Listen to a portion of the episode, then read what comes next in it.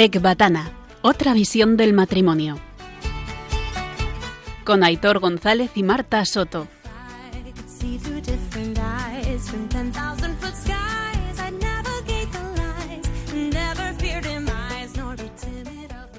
Soy Aitor de Marta. Y yo, Marta de Aitor. Y estáis escuchando Ecbatana. Otra visión del matrimonio. ¿Cómo estáis? Buenas noches a todos. Buenas noches a todos.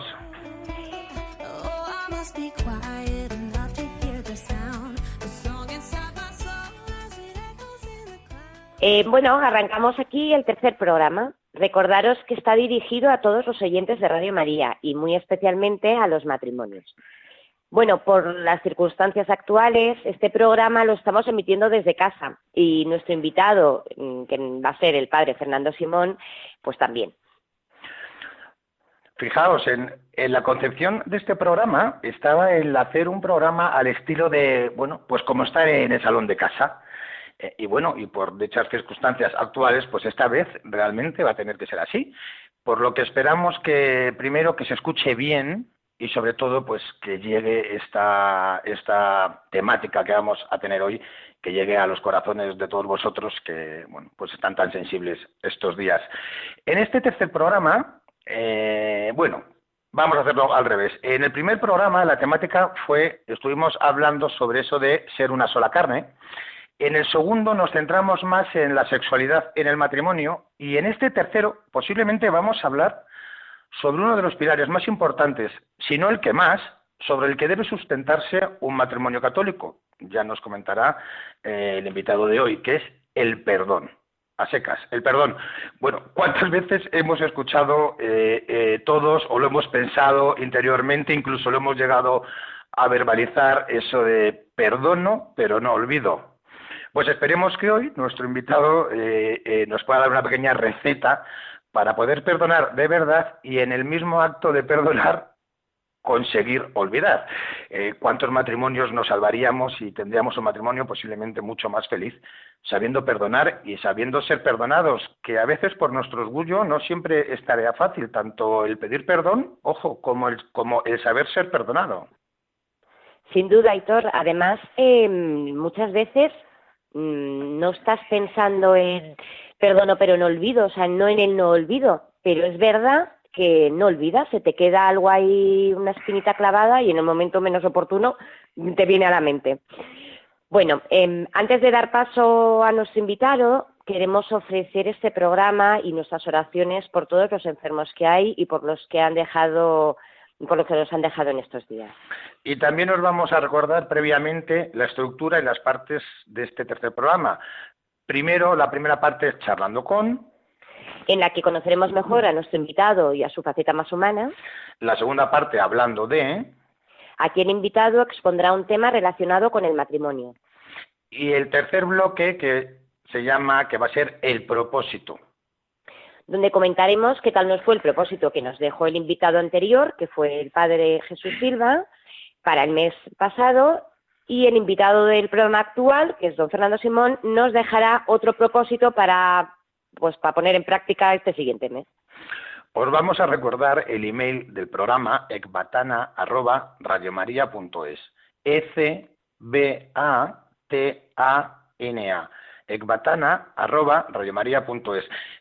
Este email lo podéis utilizar bueno, pues para ir contándonos qué tal os está yendo con el propósito, si os cuesta, si no os cuesta, si, os gusta, si veis frutos de él o sobre cualquier aspecto que queráis comentarnos sobre, sobre el programa. Bueno, pues sin más, arrancamos la primera parte del programa charlando con, que en este caso es charlando con el padre Fernando Simón. Buenas noches, padre. Buenas noches, Aitor, Marta, ¿cómo estáis? Buenas noches, padre. Muy, bien. ¿Dónde está? ¿Está en casa o está en algún otro sitio o está conviviendo con, bueno, ¿dónde anda? Pues tú me dirás, tenemos que estar ahora confinados.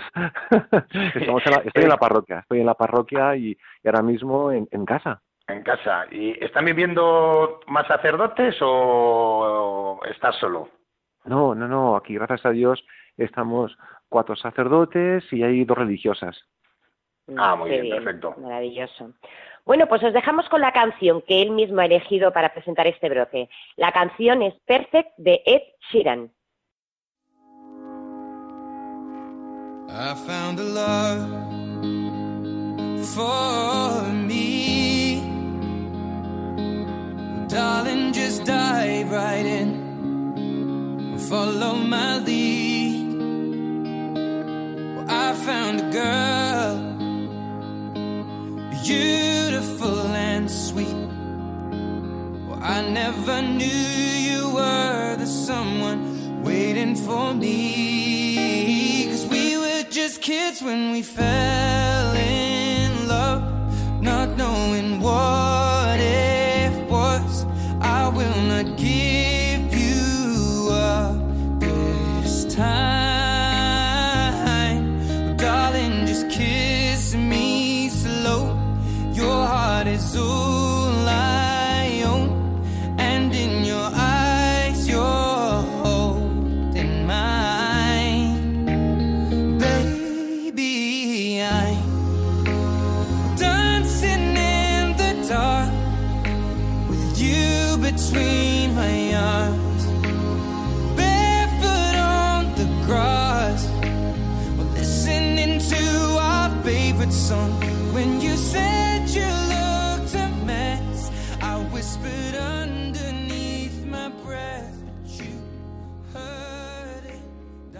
padre Fernando Simón eh, actualmente es el párroco de la parroquia San Juan Crisóstomo de Madrid y además es una de las parroquias que más vida tiene dentro de la Comunidad de Madrid.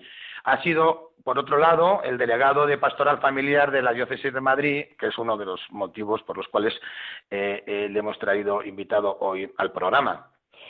Desde la primera idea, desde el nacimiento de este programa, supimos Aitor y que queríamos traer el tema del perdón. Em, nos parece que es una parte vital para el éxito del matrimonio y del matrimonio como Dios lo pensó. En, en todo momento tuvimos claro que el invitado de hoy tenía que ser quien nos hablara de ello, ya que escuchamos una charla suya hará pues unos dos años y la verdad es que nos encantó, nos dejó, vamos. Mm, bueno, primero vamos a conocer un poquito más a este sacerdote, si os parece, en esta primera parte y después ya ahondamos un poco más en, en el tema en cuestión. Padre, em, ¿por qué nos dio a elegir dos canciones? Hemos puesto esta de Ed Sheeran, mm, vamos, yo la escucho y me da ganas de perdonar, de pedir perdón a todo el mundo, porque no puede ser más bonita. ¿Por qué la ha elegido? ¿Es por algo en particular? Mm, Eh, no, no, bueno, eh, porque era una charla para matrimonios y me parecía que esta canción, pues creo que, que puede estar muy bien, muy bien dirigida. No creo que es una canción Sí. que habla de, de que el amor es fuerte, encontré una mujer fuerte, que yo soy mucho más fuerte con mi esposo o con mi esposa. Lo que estamos haciendo es poderoso, es una roca. De eso me hablaba, ¿no? También habla de, de, de que juntos mm, tenemos algo que más grande que nosotros mismos. Eh, encontré una mujer, un esposo para llevar amor, para llevar a nuestros hijos, para construir un hogar en definitiva. Tiene una frase preciosa. Veo mi futuro en tus ojos. Es decir, eh, mi futuro está contigo. El para siempre es, y la fidelidad es porque juntos lo vamos a construir. Me parece que eso es lo que eh, pu- puede Wow. ser el, el- el motor. Habla de que no merezco esto. Es decir, eres un don, es una gratuidad. O sea, no, no me puedo acostumbrar a tener a alguien que cada día está conmigo, con sus límites, sus pecados, pero está conmigo. ¿Quién soy yo para merecer, verdad? O sea, ese asombro de la belleza de tener a alguien que me ama tal y como es, día tras día. Eh, habla de la fe en el amor, tengo fe en lo que veo y cree en el amor, de verdad. En fin, no sé, me parecía que era, que era, y ojalá podamos contemplar a tu esposo o a tu esposa con el paso de los años diciendo, es perfecta. Y cuanto más años pasan, cuanto más años pasan, poder verla no con los ojos como se ven a los jóvenes de Instagram, sino con los ojos de mi marido y de mi esposa. Y, ve- y verlo, la, lo- lo- el- la, la belleza que, que supongo para él, ¿verdad? sí, sí. Bueno, pues eh, la explicación perfecta, por lo cual esta canción no puede venir más al hilo de, de este programa. Fernando, para documentarnos sobre ti, lógicamente, pues hemos buscado en distintas fuentes de información y, entre ellas hemos buscado en, en Internet. Y lo primero que hemos encontrado, nada más eh, buscarte, ha sido un, un artículo de un periódico online de hace un año en el que mm, dice que la- tu parroquia, San Juan Crisóstomo, está entre las cuatro parroquias que más feligreses tiene de Madrid. Y una de las explicaciones, o la explicación sobre la que se basa este artículo de el por qué, es por ese lenguano, por ese lenguaje llano eh, eh, que tienes tú a, pues a la hora de transmitir, tú y los sacerdotes de la parroquia. ¿Crees, ¿Por qué crees que es el motivo del éxito de, la parroquia y de que tengáis tantos feligreses y de que fuera estén los coches en doble fila, que la gente esté de pie, que no pueda entrar? ¿Por qué tenéis tanto público? No, pero por favor, no, no, permíteme matizar un poco eso. Mira, ni para nada es una de las parroquias más vivas o con más gente. De verdad que no, que no. Y Madrid está lleno, gracias a Dios, de parroquias absolutamente alucinantes, ¿eh? que tienen... Yo, todo lo contrario, yo creo que en mi parroquia tenemos mucho que hacer todavía. Y, en fin, no, no, de verdad, de verdad, lo digo de corazón, ¿eh? No, no, no, para nada. Y hay parroquias que están con una vida impresionante. No, no, no, no. No es que tenga muchos feligreses, es un barrio ya mm, que está haciendo un poquito mayor. Quizás el punto característico también es que, bueno, pues hay mucho universitario, hay mucho piso de estudiante, mucho colegio mayor, y es verdad que vienen con gusto a la Eucaristía, se llenan, eso es cierto. Y, no es por un lenguaje llano, comprensible, no, creo que no es una cuestión de oratoria. Yo, sinceramente, creo que mm, cuando predicamos oramos antes, y creo que intentamos hablar con fe, hablar con fe, que, una, que sea la palabra sea un instrumento de la unción del Espíritu Santo y hablar de lo que crees y vives con el corazón, con pasión del Señor. Yo creo, no creo que haya, y con verdad, no creo que haya otro éxito, ¿eh? Vamos, otro, otro, otra fórmula, pero que tienen, gracias a Dios, la mayoría de, sin duda, ¿no? de mis hermanos sacerdotes. Sí, sí que es verdad, eh, eh, porque Marta y yo lo hemos vivido en nuestras propias carnes, a nosotros eh, una charla que diste, además sobre el perdón hace un par de años, eh, nos emocionó, nos cautivó y es uno de los motivos por los cuales te, hemos llamado. Eh, eh, de hecho, para nosotros, igual que para el articulista del artículo que hemos comentado, ese lenguaje tuyo llano, sencillo, mm, no sé, nos parece que es un lenguaje que llega mucho, el que tú utilizas, desde luego que será a través de la, del Espíritu Santo. Bien, te vamos a hacer una pregunta que es la única pregunta que puede ser un poco más eh, conflictiva, ¿no? Eh, porque mm, podrá haber gente, oyentes que no entiendas por qué te la hacemos o cómo nos atrevemos a hacértela. Un sacerdote, ahí va, un sacerdote puede de vez en cuando soltar algún taco, alguna expresión pues más de la calle.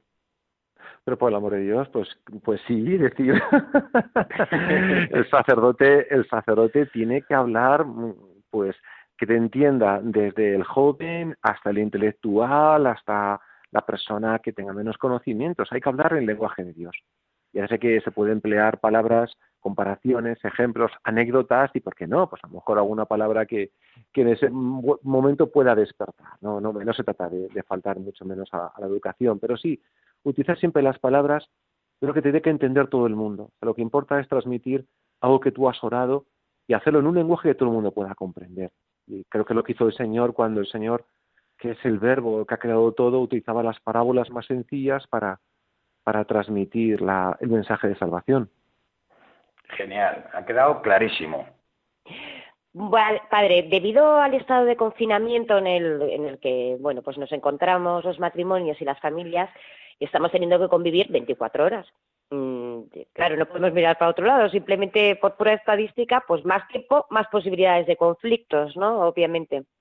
Mm, bueno, seguro que no tienes una píldora mágica, pero ¿nos puedes orientar cómo afrontarlo? Uy, de muchas maneras. Es que creo que está siendo la gran oportunidad para recuperar el amor y para volver, otra vez a, crecer, a crecer el amor. Sí, podemos salir del confinamiento como personas nuevas. No tengáis la más mínima, la más mínima duda. Eh, primero, eh, poniendo al Señor entre vosotros de un modo nuevo. Eh, ahora mismo ya se acabó de planificar, mi agenda se ha acabado, ya no dirijo yo, ya no domino yo, ya no es mi poder, ya no, ya no puedo hacer lo que yo quisiera. Ahora nos tenemos que dejar hacer. Vamos a poner al Señor, vamos con humildad a decir al Señor, Señor, ahora mismo eres tú el que manda. ¿Qué quieres tú de nosotros? Ya no podemos nosotros organizar todo. Y el Señor quiere que esté en casa, que esté que diga así al Señor en mi casa, con mi mujer, con mis hijos, con las personas que tengo en casa. Segundo lugar, comprender de nuevo que amar no es sentir. No, que yo no es que yo me sienta bien, no, no puedo hacer lo que a mí me gusta, lo que me hace sentir bien, sino ahora mismo me comprendo que amar es el don de elegir el don de mí mismo, entregarme en lo pequeño, en lo concreto, en aquello que me cuesta. Y me cuesta porque tengo que morir a mí mismo precisamente para poder amar en mil detalles.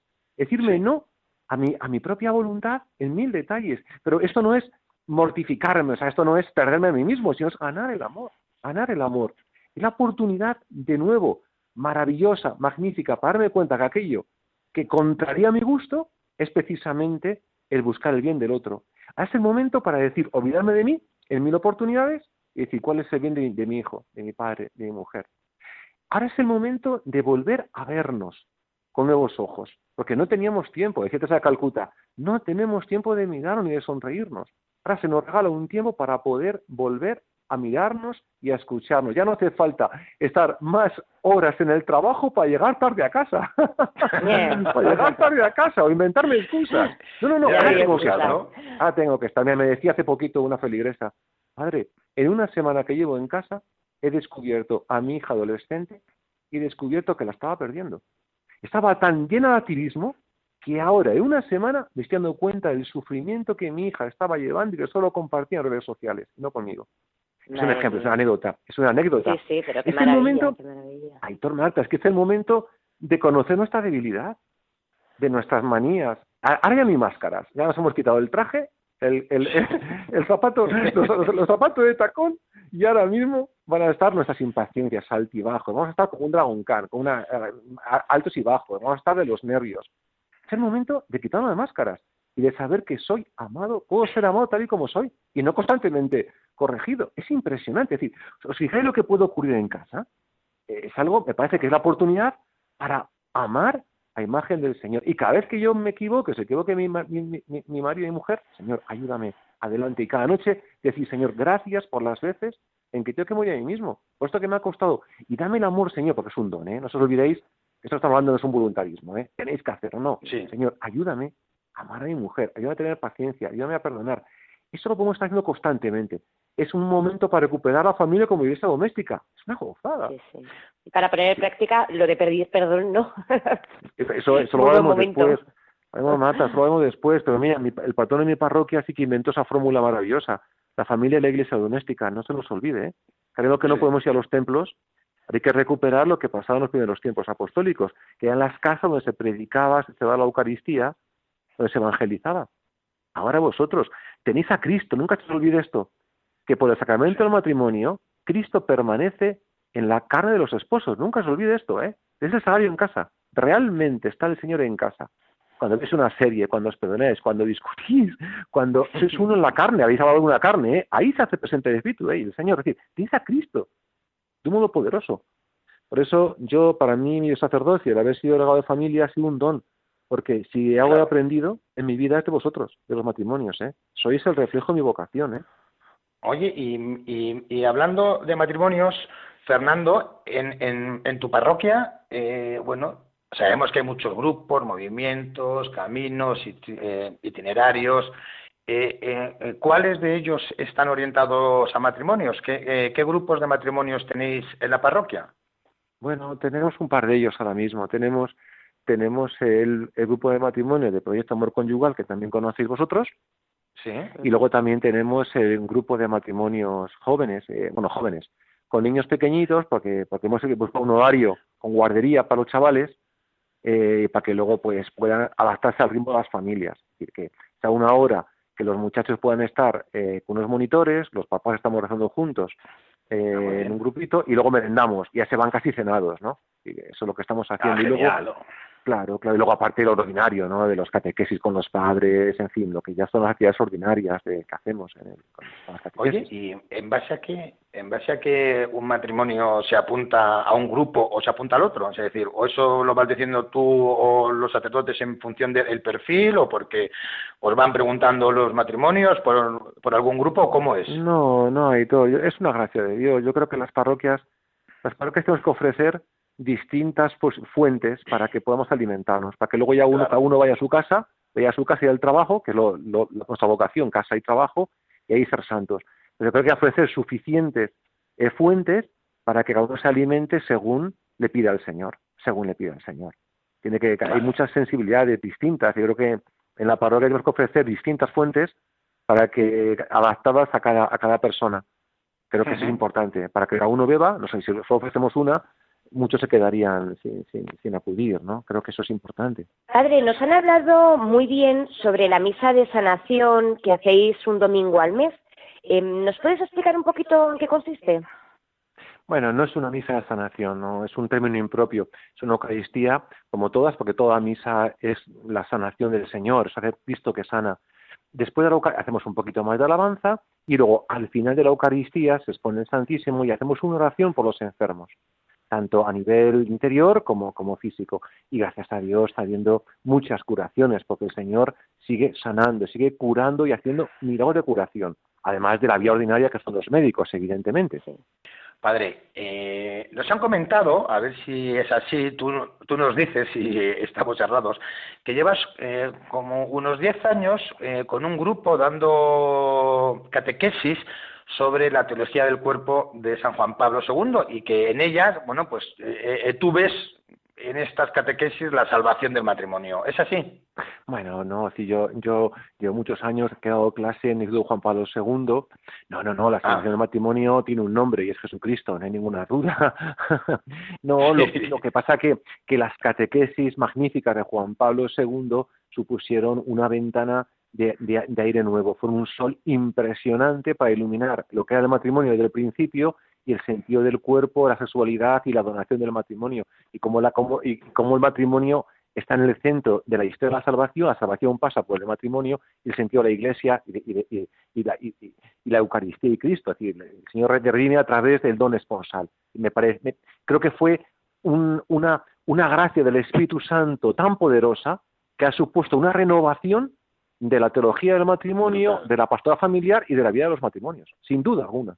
Fenomenal. Pues nada, eh, ha quedado muy claro. Muchas gracias, Padre Fernando Simón. Esperamos que eh, todos los oyentes hayáis conocido un poquito más eh, a este sacerdote y bueno y las actividades que, que hay en, su parroquia. Os dejamos con la canción Todo va a cambiar de Niños Mutantes y pasamos a la parte del perdón. Todo va a cambiar, todo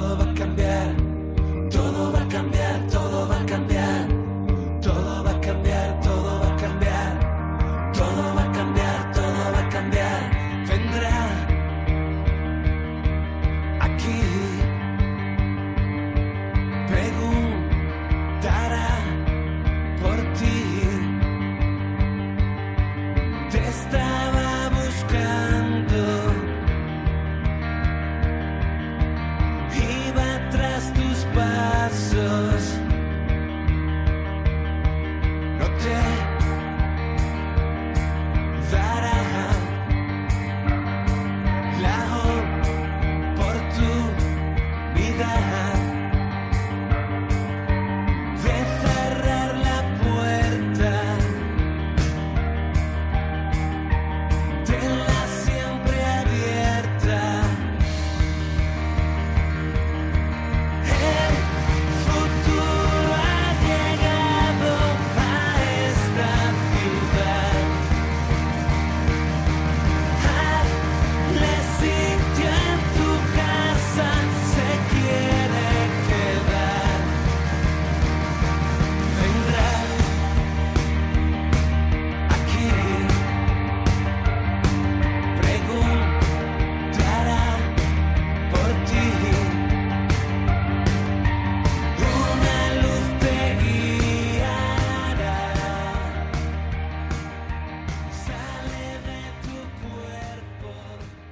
Buenas noches de nuevo, Padre. Padre Fernando Simón.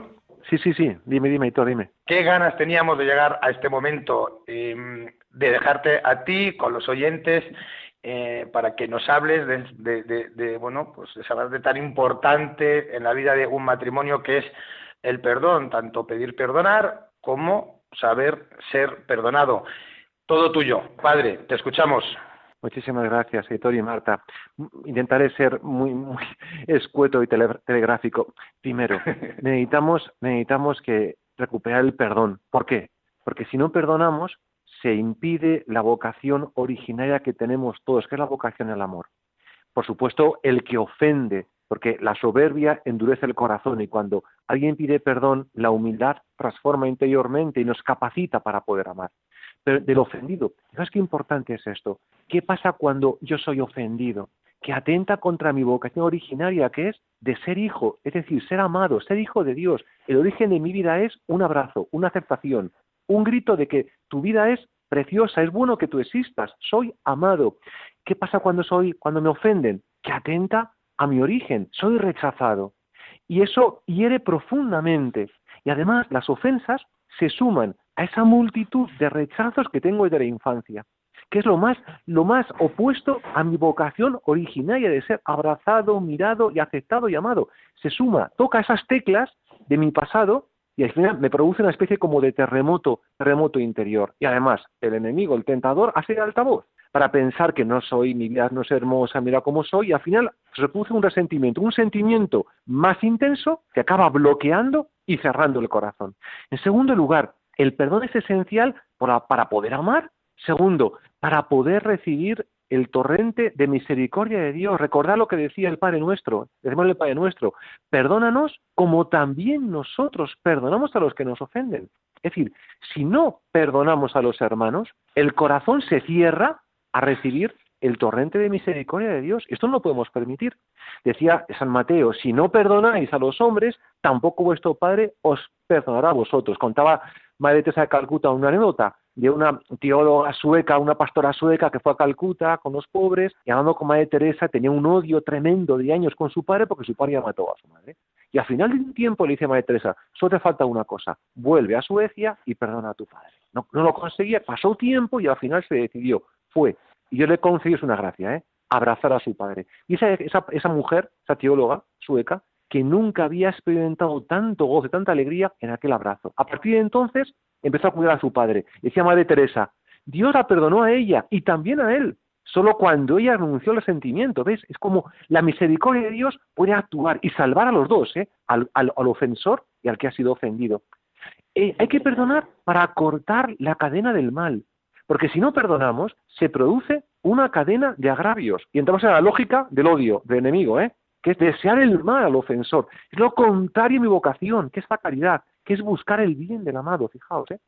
Si no perdonamos, se van introduciendo en el corazón zona de sombras, silencios, recores, frustraciones, que alimentan la infidelidad. ¿eh? El perdón garantiza la fidelidad, si no es, es una puerta abierta a la infidelidad, sin duda. Es necesario, fijar, para poder ir perdonando, vamos a dar pequeños pasos, hay que mirar la promesa, hay que tener en memoria. Y la memoria es que el día que nos casamos, Dios nos prometió que el futuro iba a ser un futuro de bendición poderosísimo. Y ese futuro es mayor que la ofensa. ¿Por qué voy a perdonar? Porque lo que estamos construyendo es muchísimo mayor que esta ofensa, aunque se repita mil veces.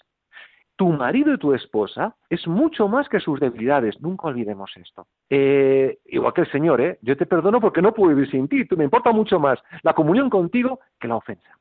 El perdón es garante de esperanza. No se puede vivir sin perdón. Yo necesito la certeza de que seré amado en un futuro con mis debilidades. Y si caigo, que caeré, que seré siendo amado y no juzgado.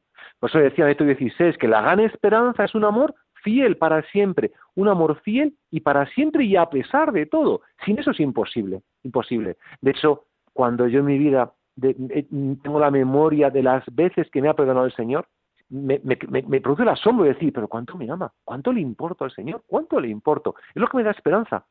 El ser perdonado alimenta mi esperanza. El sexto lugar, fijaos, para amar a imagen de Cristo. Y no conformarnos con un amor pequeño, de mínimos. Hay que aspirar al amor más grande. Y el amor más grande tiene un nombre, que es el perdón. Fijaos cómo responde Cristo a la ofensa. Con un nuevo don, un don de sí. Perdón es un don más intenso, un don mayor.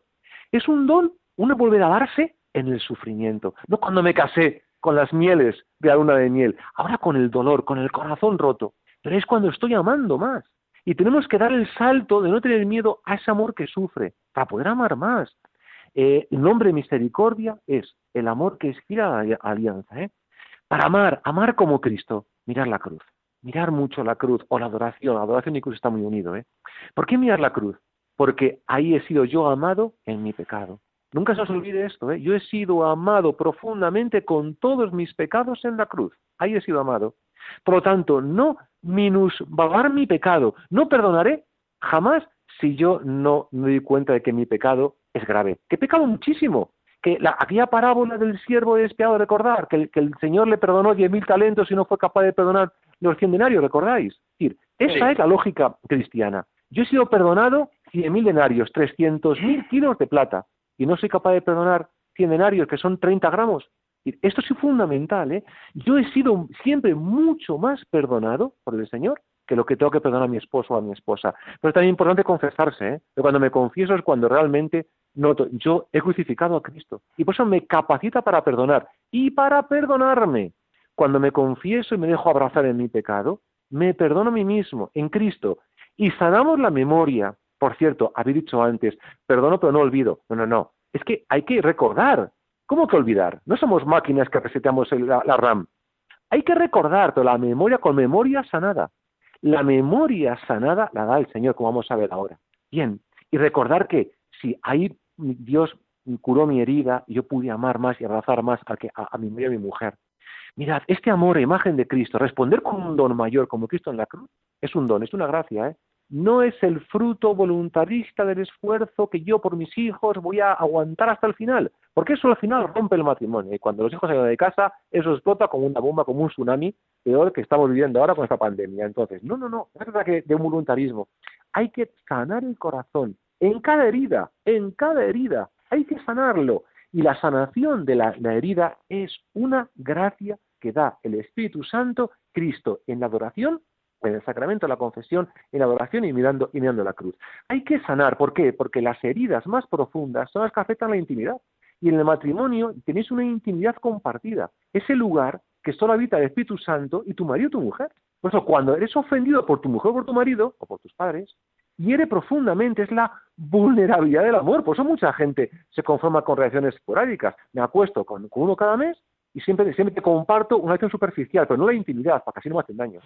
Bueno, pues precisamente como está en juego lo más vulnerable, mi intimidad, hay que sanarlo, hay que sanarlo. ¿Cómo se sana? Hay que abrir, presentar la herida constantemente al Señor Espíritu Santo. Mirad, la caja de resonancia del resentimiento es la intimidad cerrada a la mirada de Dios, como hizo Adán y Eva cuando se escondieron de Dios.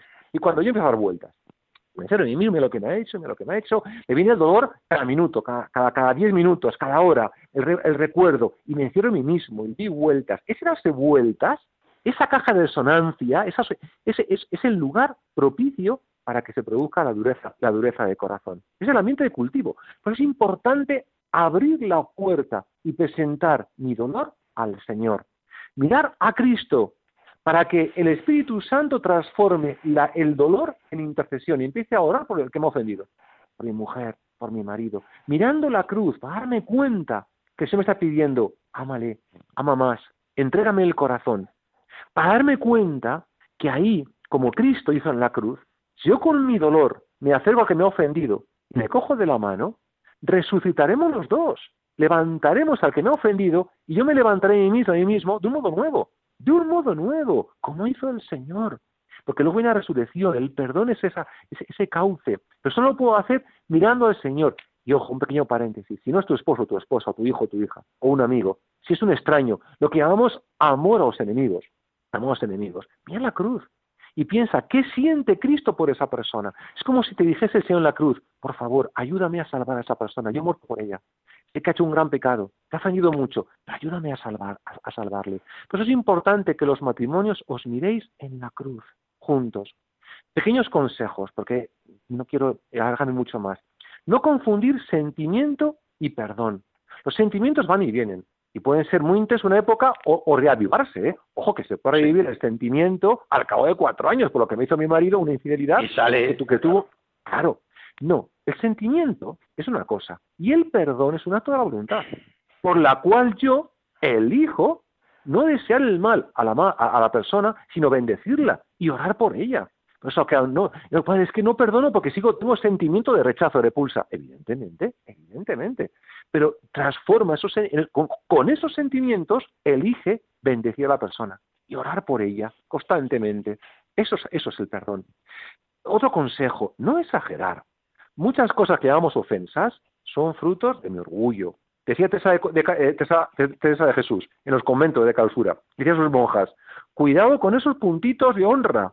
Hermanitas, que no nos tiene olvidarse el demonio, que también inventa honras en los monasterios. Es decir, que muchas veces es mi punto de orgullo, que todo me hiere, porque, soy, porque me miro mucho a mí mismo. Entonces todo me duele, soy muy susceptible, pero eso no es ofensas reales, esos son los límites de cada día, la convivencia cada día, de cosas que me fastidian y me chinchan, lo que en el fondo es mi orgullo. Y olvidando la cruz, muchas cosas se desvanecen, ¿eh? como un pequeño, se desvanece como un azucarillo. ¿eh? Eh, mira qué bonito, es una, os voy a contar una anécdota que a mí me, me, me, me cambió muchísimo. Sí, Hay que preguntarse muchas veces, ¿qué he hecho para que me ofenda? ¿Qué he hecho yo para que me ofenda? Y la anécdota es, yo quiero mucho a la comunidad cenáculo, el chico drogadito de Madre Elvira, son chicos, Lo es, sabemos. un lugar, es un lugar de milagroso, de gracia, ¿eh? Bueno, pues mirad, un chico Anthony, cuando un chico entra en la comunidad, un drogata que llega hecho polvo, imaginaros, ¿eh? le ponen durante un mes o dos un ángel de la guarda, otro chico veterano de la comunidad cuya misión es amarle, quererle. Bueno, pues este chaval, que llegaba lleno de odio consigo mismo, pesaba 150 kilos, al cabo de una semana lleno de odio, pegó un puñetazo a su ángel de la guarda, que lo dejó casi sin conocimiento en el suelo, ¿eh? y mañana me voy. Bueno, ¿qué ocurrió? Que el, herido, el ángel de la guarda, hizo lo que Madre Levira les ha enseñado. Vete al sagario. Se fue al sagario, le presentó su dolor, calmó su, su, su, su, ira o su dolor, y escuchó al Señor. Y luego fue a Anthony y le dijo, te quiero pedir perdón. Y dijo Anthony, pero ¿cómo que perdón? Si yo, si yo soy yo el que te ha dado. dice, mira, mi misión era quererte. Y si me has hecho esto es porque algo he hecho para desquiciarte o para ponerte nervioso. Te quiero pedir perdón. Anthony, al escuchar eso, decidió quedarse en la comunidad. Hoy es un consagrado, un chico consagrado que trabaja en la cárcel ayudando a los presos. Es impresionante eso, ¿eh? También eh, por favor, hablar con transparencia, hablar con transparencia. Eh, si lo hablamos en el momento del dolor, saldrán palabras hirientes. Si lo llevo a oración, a la mirada de Cristo y al Espíritu Santo, luego lo, lo puedo hablar con transparencia. Mira, oye, me ha dolido esto, esto me ha ofendido. Y el otro debe escuchar con humildad. Si no importa si tiene razón, lo de menos es que tenga razón. Lo que importa es que le ha herido, que eso le molesta, con o sin razón. Yo debo escuchar, por favor, escuchar. A veces nos dicen nuestros hijos o nuestros cónyuges, de modo a veces mal, con enfados, cosas que son reales. ¿eh? Hay que aprender a escuchar. ¿eh? Hay que aprender a escuchar, luego en la oración decir, esto que me han dicho, pues sí que tiene razón, Señor. Y por último, que dije que va a ser un poquito rápido, confiar en el Sí. Señor. No os olvidéis, estáis unidos de la mano con Él. Y aunque en momentos dejéis de daros la mano, estáis cogidos de la otra con el Señor. Y Él siempre os volverá a unir. Siempre. Pablo Francisco, que bien lo dijo en Amor y Leticia. Las crisis son motivos para transfigurar el amor, para un amor más maduro, un amor con heridas cicatrizadas, curadas por el Señor. Es el amor fuerte. Es el amor que al cabo de los años permite miraros con ternura con vuestros límites, porque los límites vendrán. Y salen límites con 50 que no había con 30 y con 60 que no había con 40, fruto de nuestras heridas. Y aprender a mirarnos con la ternura que da el Espíritu Santo, es un don. Estamos hablando de la gracia de Dios, sin la gracia del Señor, esto no es posible. Pero cuando se presenta el corazón al Señor, hay que hacerlo en momentos, un momento, esto hay que hacer en momentos especiales, dato de oración. Cuando estoy adorando ante el sagrario, ante el corazón abierto de Cristo, después de la oración, le presento al Señor mi herida y me dejo sanar. Ahí es cuando. Y luego durante el día, muchas veces, cuando me viene el recuerdo, el dolor, Señor, te lo presento, Señor, bendice a mi marido, Señor, bendice a mi mujer. Otra vez, Señor, bendice a mi mujer, a mi marido. Yo he pecado muchas veces. Y así es, va poco a poco, se va sanando la herida. Bueno, padre, eh, bueno, ha quedado bastante claro. eh, eh, nos ha encantado cómo has tratado el, el- tema de, del perdón. Y aunque ya has respondido eh, eh, a, bueno, pues algunas preguntas que nos han ido surgiendo y que hemos ido apuntando, eh, queremos hacer hincapié un poco para que, bueno, pues eh, eh, nos, nos, nos comentes sobre, eh, vamos a ver, ¿tiene sentido eh, pedir perdón cuando, cuando está claro que tú no has hecho mal y que, y que ha sido el otro? Es decir, tú sabes que, que, tú no has hecho nada mal.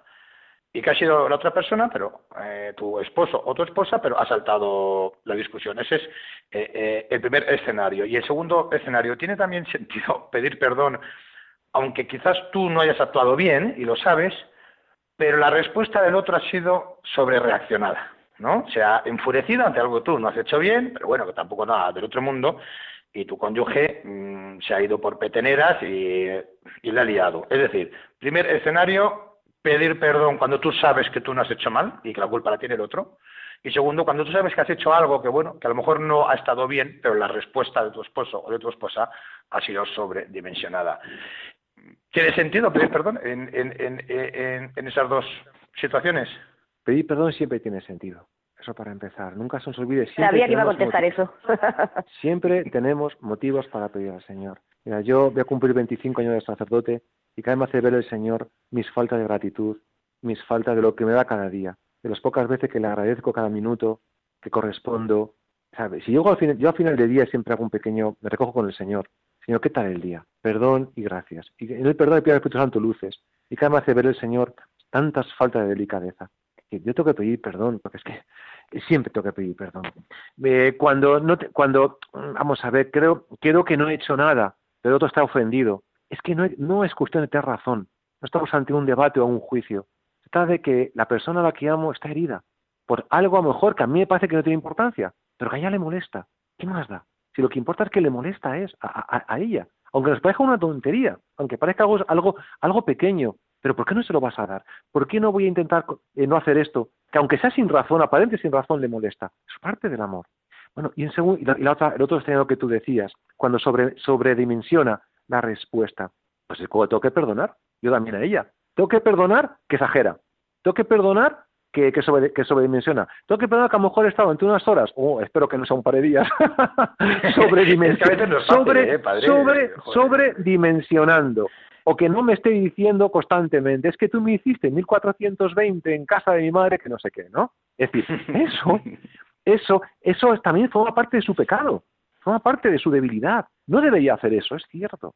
No debería estar recriminándomelo constantemente, es cierto. Eso es verdad. Pero cuando uno perdona, no me, no me toque estar eh, poniendo una altura moral por encima del, de que me ha perdonado. No, tú me has sido infiel y a partir de ahora siempre te haré mostrar con mil gestos que yo soy mejor que tú. Porque no es verdad. Yo soy una pecadora o un pecador. O sea, yo soy un pecador, me recuerdo, perdona, me vaya el tema, de con una mujer que está ofendidísima, ofendidísima porque su marido se había ido, cometió algún pecado muy grave, ¿sabes? Se había ido con una serie de mujeres, en fin, pobrecitas mías, ¿no? Bueno, había cometido unas infidelidades un poco serias, ¿no? Y estaba la mujer llena de odio. Y recuerdo que no sé por qué en la conversación, a mí se me ocurrió preguntarle, ¿tú cómo tratas a la gente en el trabajo? Y se me quedó bloqueada. Y me dijo, mi madre, padre, les trato con un odio a la gente. Hablo tan mal de las personas, tan mal de las personas. Y se dio cuenta de repente que ella, que ella cometía también grandes pecados. Y dijo, pues es verdad. O sea, yo no puedo, no, no estoy en una altura superior moral que los demás le ayudó, le dio una luz, ¿no? Le dio, le dio, le dio, le dio una luz. Bueno, entonces, cuando se sobre, sobre, sobredimensiona, pues es verdad que eso forma parte de la vida de tu cónyuge. Tiene que perdonar, a lo mejor con paciencia, a lo mejor al cabo de un tiempo, con calma, decirle, mira, creo que mm, tu reacción está sobrepasada, sobre, sobre, sobredimensionada. No es fácil hacer esto, ¿eh? A veces cuando si el matrimonio adora al Santísimo, después de un rato juntos adorando, se puede hablar así es esta paz del Señor. Si no, no es fácil, ¿eh? Sí, porque es que la sombra de la soberbia está siempre ahí, ¿no? Uy, hasta 24 horas de morirnos estará la soberbia ahí. vamos, pero pero vamos, bien viva que está, ¿eh? Mira, eh, eh, Fernando, yendo a, bueno pues a un pecado que a un cónyuge le ha hecho mucho daño, volviendo un poco al tema, por ejemplo, que uno que es muy obvio, que es la que es la infidelidad, bueno, pues algo que le ha hecho mucho daño, ¿qué hace que ¿qué hace un esposo o una esposa que, que querría perdonar? Es decir, querría perdonar, pero no puede, eh, eh, pero, pero no es capaz. Es decir, aquí hay, hay un pecado, hay una infidelidad, hay, hay bueno, pues unas ganas o un querer perdonar, pero, pero mm, no puedes. ¿Cuál es? no, es una, no es una respuesta sencilla, es compleja. Primero, primero hay que ver caso, caso, caso por caso.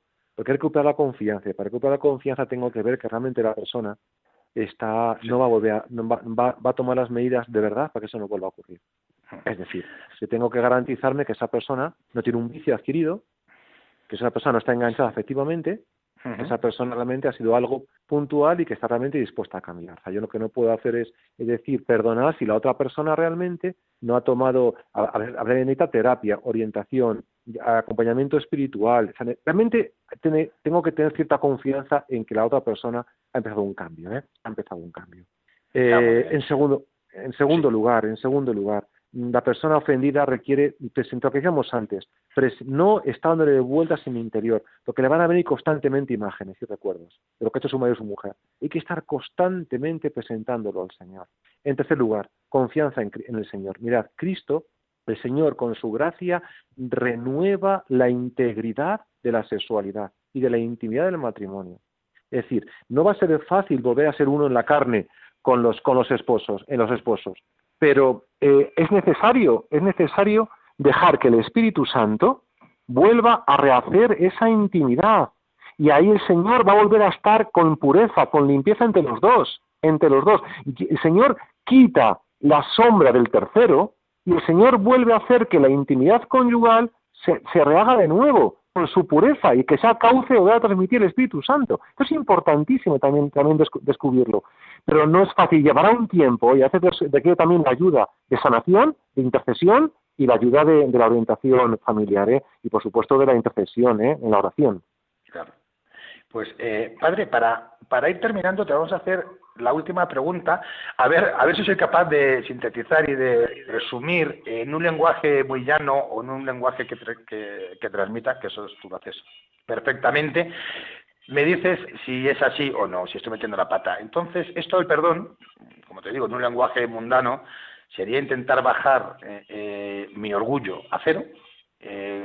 entiéndase bien, ser como tonto, porque es la única manera, bajando mi orgullo a cero, de liberarme de mi yo, que es lo que me esclaviza y, dejar todo en manos de la misericordia de Dios, ¿no? Entiendo un poco que, por ahí puede ir eh, lo que es esto del perdón. Y eh, entonces, a colación de esto, el perdón eh, entiendo que tiene que empezar con un acto de voluntad de uno mismo. ¿Puede ser? perdón es un acto de amor es un acto de amor y para eso implica también renunciar al orgullo. Para poder amar hay que, hay que, hay que renunciar al, orgullo. Luego, el, perdón significa efectivamente un acto de voluntad por el cual yo elijo no devolver el mal al ofensor, sino bendecir, bendecir, bendecirle, orar por él y no devolverle el mal. Es un acto que yo elijo y lo hago por amor, lo hago por amor, no por un voluntarismo. Y para eso me dejo llevar, me, paso, acudo a la gracia de Dios porque solo no voy a poder, ¿eh? solo no voy a poder, Aitor. Por cierto, se me olvidaba antes comentaros también que muchas veces mm, hay que intentar ponerse en el lugar del otro, ¿eh? porque a veces lo he intentado muchas veces. Me recuerdo una anécdota que contaba Tessa Calcuta de una monjita misión de la caridad que tenía un carácter endiablado, o sea, un carácter terrible. Cuando saltaba, vamos, aquello era, y un día montó, un, montó en, en la comunidad una bronca impresionante, y todas las monjas ofendidísimas, todas juzgándolas, y Madre Teresa llamó a esa monja, a ver, hija, ¿qué ha pasado? Me enseñó el cuaderno, donde ponía que en ese día 19 veces se había contenido su carácter y lo había logrado con un gran esfuerzo y solamente una, solamente una, claro, por esa una todo el mundo la juzgó. nadie sabía, nadie sabía que 19 veces, ¿no? No, digo que es importante esto, que a veces también realmente somos pequeños y a veces intentamos hacer las cosas más de lo que el otro puede imaginar, ¿no? Eh, eh, también quizás esto también, pues el lugar del otro puede ayudar un poquito, ¿eh? Mm, claro sin duda. Gracias, padre. Bueno, pues eh, ya estamos listos para pasar a la última parte del programa, el propósito. Os dejamos con la canción Solo si es contigo de Bombay y Bebé.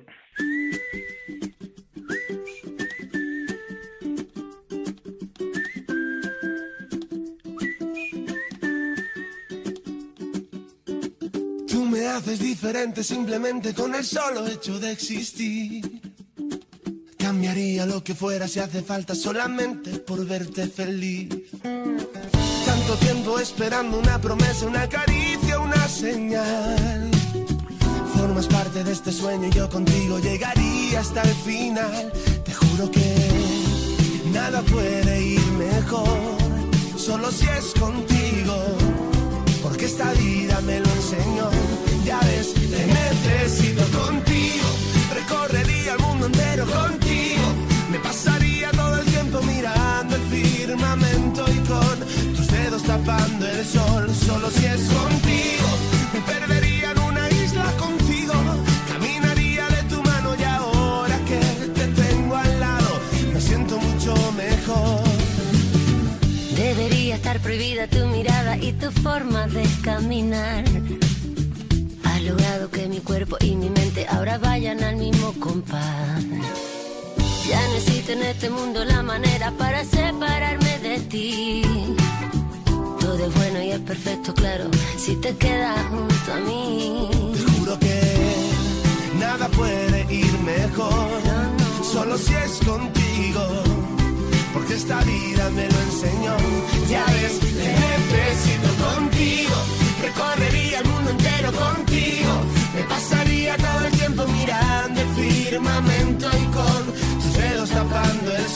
Solo si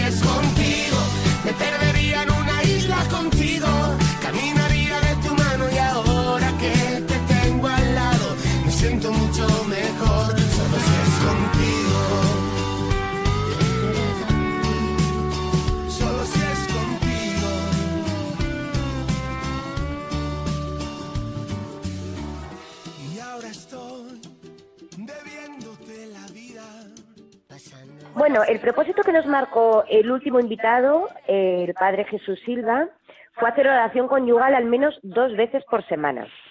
Bien, eh, eh, este, este, propósito, como sabéis, mm, bueno, pues Marta y yo nos hemos comprometido cada vez a comentaros cómo nos ha ido con el propósito. Eh, es verdad que en el anterior propósito, con el padre que nos puso el padre Jesús Silva, bueno, no salió regulo, o por lo menos por mi parte no, no creo, creo que no. Aitor, perdona, el anterior, el padre Jesús Javier Sigris. No, fue Jesús Silva.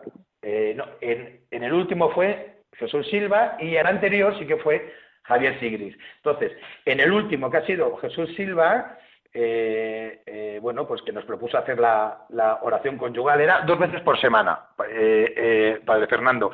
La verdad que es verdad que Marta y yo sí que estamos un poco más acostumbrados. Yo creo que lo hemos cumplido bien, ¿no, Marta? Sí, sí, sí, fenomenal. Bueno, eh, aquí ahora, eh, padre, eh, nos gustaría que nos dejaras eh, un propósito para que tanto los oyentes como Marta y como yo, pues pudiéramos eh, trabajar durante el próximo mes. Ahora que tanto tiempo tenemos, además. Tiempo. Pero jamás, jamás sin desanimarse. Recordar que lo propio del cristiano, cristiano es levantarse constantemente, siempre con confianza. Los propósitos a veces no es una cuestión de, mero voluntarismo. Hay que ser pequeñitos y decirle al Señor, Señor, ayúdame con esto. Y cada vez que, me equivoco, dame las gracias, Señor. Invocar su nombre, ¿eh? Y nunca desanimarse, ¿eh? Y sí continuar, porque el Señor con su gracia lo hará. Bueno, yo el reto que os pongo es muy sencillo, ¿eh? Es doble, es doble, pero mira, por un lado es eh, ser rápidos en entregar al Señor las pequeñas heridas de cada día, de la convivencia diaria. Es decir, no dar vueltas, no darle vueltas a uno mismo, a lo que me ha hecho, a lo que me ha pasado, sino rápidamente, en pequeños momentos de recogimiento, hasta en el cuarto de baño, ¿eh? eh coger una cruz o un rosario que lleve en el bolsillo, mirar a Cristo y cortar el pensamiento y bendecir al que me ha ofendido. Señor, te bendigo, Señor, bendice a mi marido, bendice a mi mujer. Y rápidamente no se ha dado cuenta, o le cuesta esto, Señor, o no pasa nada, o gracias por esto que me ha humillado, que me viene muy bien. Y no, sé si me estoy explicando, ¿verdad? Es decir, hacer, cortar el pensamiento, no dar vueltas, y en ese momento bendecir, responder con una bendición. Señor, bendice a mi marido, bendice a mi hijo, que me ha acabado de soltar, vamos. Eh, Lo más grande. esto es, bendícele, Señor, y, ayúdale. Y no, y, me vuelve, al minuto me, volverá la ofensa, el dolor. A los, a los cinco minutos, otra vez. Y a los diez minutos, otra vez, Señor, bendícelo. Y siempre intentando hacer con la imaginación mirar, mirar a Cristo. Y luego, al final del día, lo que Papa Francisco ha pedido tantas veces, no terminar el día sin un pequeño gesto o una palabra. A lo mejor no me está decir, perdóname, a lo mejor sí con una mirada, a lo mejor sí con un pequeño gesto. Hay muchas formas de hacer ver al otro, al otro que, que estás, que estás cerca de él, o que, o que le aceptas eh, la ofensa o que quieres pedir perdón. ¿no? O sea, no terminar el día cuando ha habido sin un pequeño gesto o una pequeña palabra, ¿no? Que haga ver al otro que es perdonado o que quiero, o que quiero perdonar. ¿Parece? Y fíjate, eh, justamente el padre Javier Sigris, en su propósito era terminar el día con un, con, con un gesto, ¿no? O, o, de, o de, cariño. Un detalle carnal, ¿no? Como pues un beso, pues que, al final puede ser, pues puede significar un pedir perdón o discúlpame, ¿no? De hecho, hoy no quiero terminar el, el, el programa sin dar ejemplos sobre lo que estamos diciendo. Eh, Marta, perdona, porque cuando hemos empezado el, propósito, yo me estaba refiriendo que si no habíamos hecho bien el, el, último propósito, y yo he hablado de Jesús Silva y Marta ha dicho no, el de Javier Sigris, pero claro, como estamos en antena, Marta pues se, se, habrá habido quedar callada y ha dicho, está metiendo la pata Hitor y es el de Javier Sigris el que no hicimos bien, el que hemos hecho bien es el de Jesús Silva, eh, que es el último, y la pobre le ha quedado callada que me da cuenta que mete la pata, Marta. Perdona, tenías toda la razón.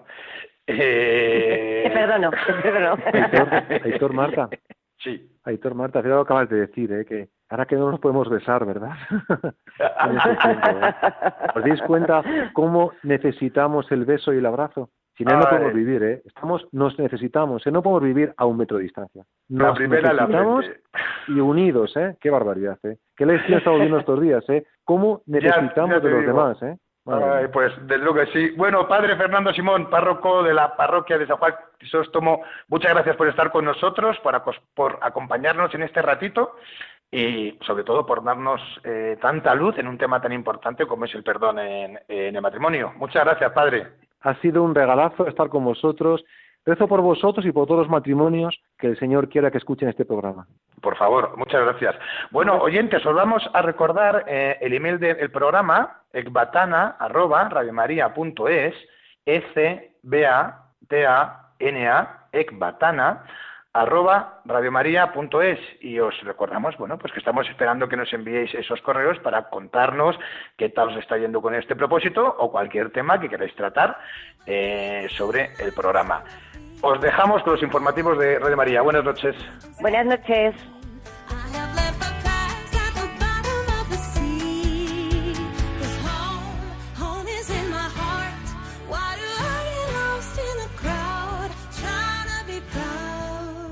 Así concluye Ekbatana, otra visión del matrimonio, con Aitor González y Marta Soto.